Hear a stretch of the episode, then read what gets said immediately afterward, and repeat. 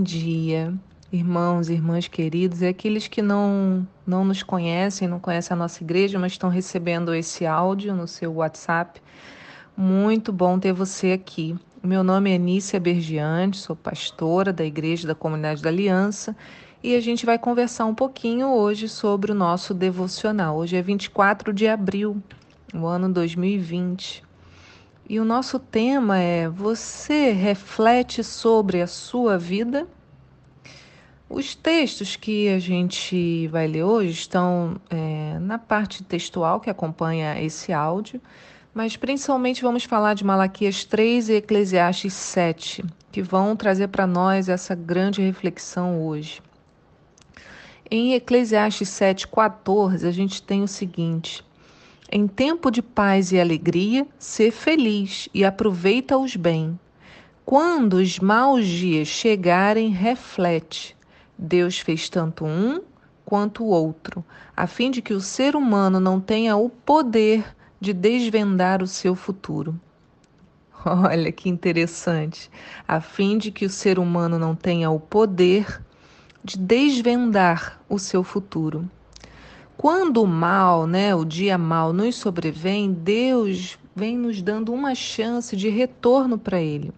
Ele está nos mostrando o seguinte: olha, você não tem controle do, nem ao menos do seu futuro, nem da sua altura, como a Bíblia diz também em Mateus. Por que você não se rende a mim? Veja, de uma hora para outra tudo pode mudar. A gente precisa refletir sobre isso. Por isso que em Eclesiastes diz: quando os maus dias chegarem, reflete. Enquanto a gente estiver apegado a nosso desejo de controlar todas as coisas, a gente não permite que Deus assuma esse controle. E por isso a gente acaba vivendo cansado, triste, preso em nossos desesperos porque não é isso que Deus tem para nós. Tem uma música muito bonita do Paulo Nazaré e Tiago Arraes, que a música diz assim, no refrão, eu até vou, botei o link se você quiser ouvir depois no YouTube. Diz assim: Para onde iria sem o teu amor? Quem sou eu para questionar? Se até o ar que enche os meus pulmões vem de ti e não é meu. Vê, eu adoro essa parte. Quem sou eu para questionar se o ar que enche os meus pulmões todo dia não vem de mim, nem posso escolher. Em tempos de coronavírus, né? Olha, a gente morre por não conseguir respirar, por não conseguir trabalhar esse ar. Veja que coisa, Deus estabelece o domínio sobre céus e sobre a terra né? Essa falsa sensação de controle que a gente tem, eu vou fazer isso, depois eu vou fazer aquilo, depois... isso eu não sou contra planejar, pelo contrário, eu acho que eu sou a rainha do planejamento. Se vocês pudessem olhar minha mesa agora, mas a sensação de, de pensar, vou fazer tudo isso porque o resultado vai ser aquele, e a gente estabelecer isso como uma norma de que eu consigo controlar todas as coisas, é uma mentira.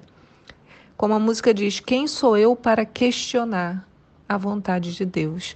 Por isso, lá no livro de Malaquias 3, que também consta no nosso devocional, Deus chama a atenção do povo duas vezes.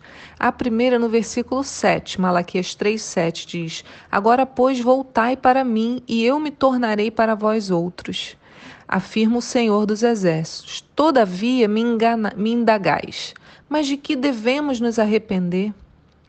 Então, o primeiro é Deus falando, né? Mas falando para o povo, vocês estão me perguntando de que, que eu devo me arrepender? E Deus vai explicar no versículo 8. Ele diz assim: Pode um ser humano roubar algo de Deus? No entanto, estás me roubando e ainda ousam questionar: Como é que te roubamos? Ora, nos dízimos e nas ofertas. Estais debaixo de grande maldição, porque me roubais, a nação toda está me roubando.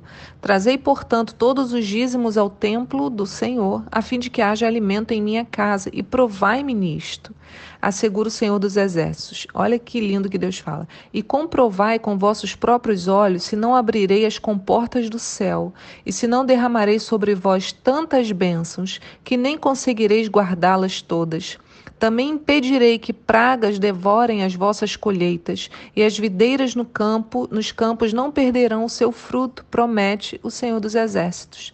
E todas as nações vos chamarão Achar, bem-aventurados, Achar do hebraico, porque a vossa terra será Caifetes, maravilhosa, promete o Senhor dos Exércitos. Olha que promessa. Eu quero que você preste atenção que o, a questão que Deus está chamando a atenção do povo não é sobre dar ou não o dízimo. O ponto é que as pessoas não estavam dando por medo de não ter condições de comprar o alimento. Então, isso significa que as pessoas estavam assumindo ou querendo assumir o controle das suas próprias vidas. Era isso que Deus queria chamar a atenção deles. Era como se Deus dissesse a eles: por que vocês não confiam em mim? Cumpram a sua parte e eu entrarei com provisão.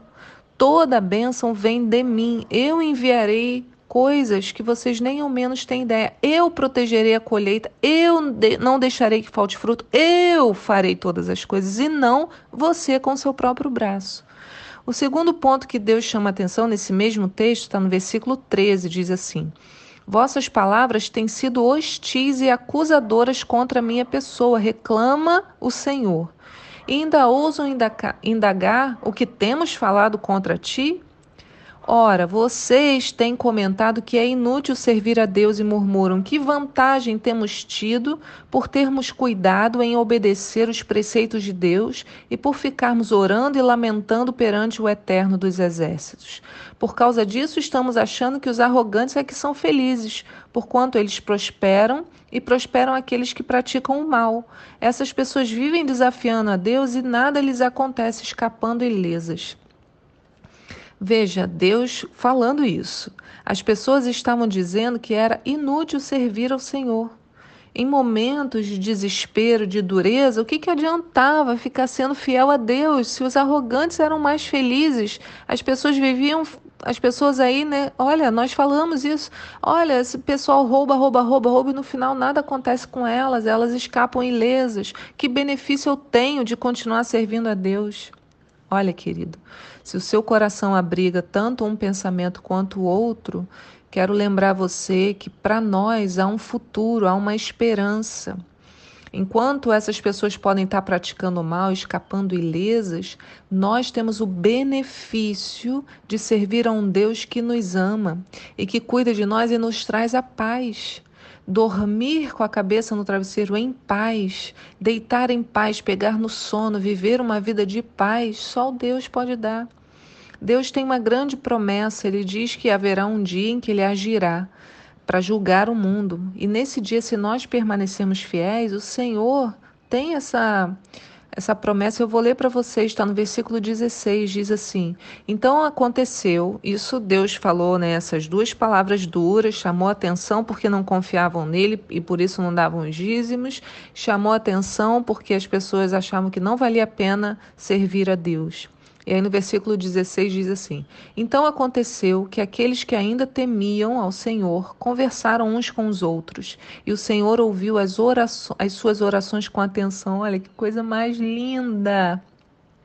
E diante de Deus foram escritos num Sefer, num livro, todos os nomes do que, dos que amavam reverentemente a Deus, como memorial acerca dos que temiam ao Senhor e honravam o seu nome. Portanto, eis que naquele dia prepararei, que prepararei quando eu agir, declara o Senhor dos Exércitos. Eles serão o meu tesouro particular. Eu terei compaixão deles como um pai tem compaixão do filho que lhe obedece.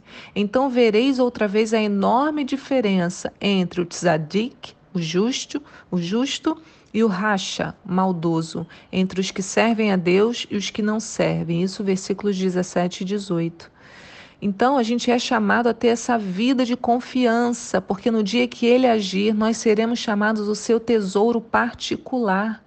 Hoje, enquanto você ouve essa oração, você essa esse devocional, você pode se voltar para o Senhor como essas pessoas se voltaram, e o seu livro será escrito, o seu nome será escrito nesse livro daqueles que amam reverentemente a Deus e que o temem e que decidem deixar com que ele tenha o controle. Então vereis nova outra vez a enorme diferença entre o justo e o maldoso, entre os que servem a Deus e os que não servem. Fomos criados para experimentar o amor de Deus. Mas o nosso coração vai se perdendo nessas ilusões, no falso controle.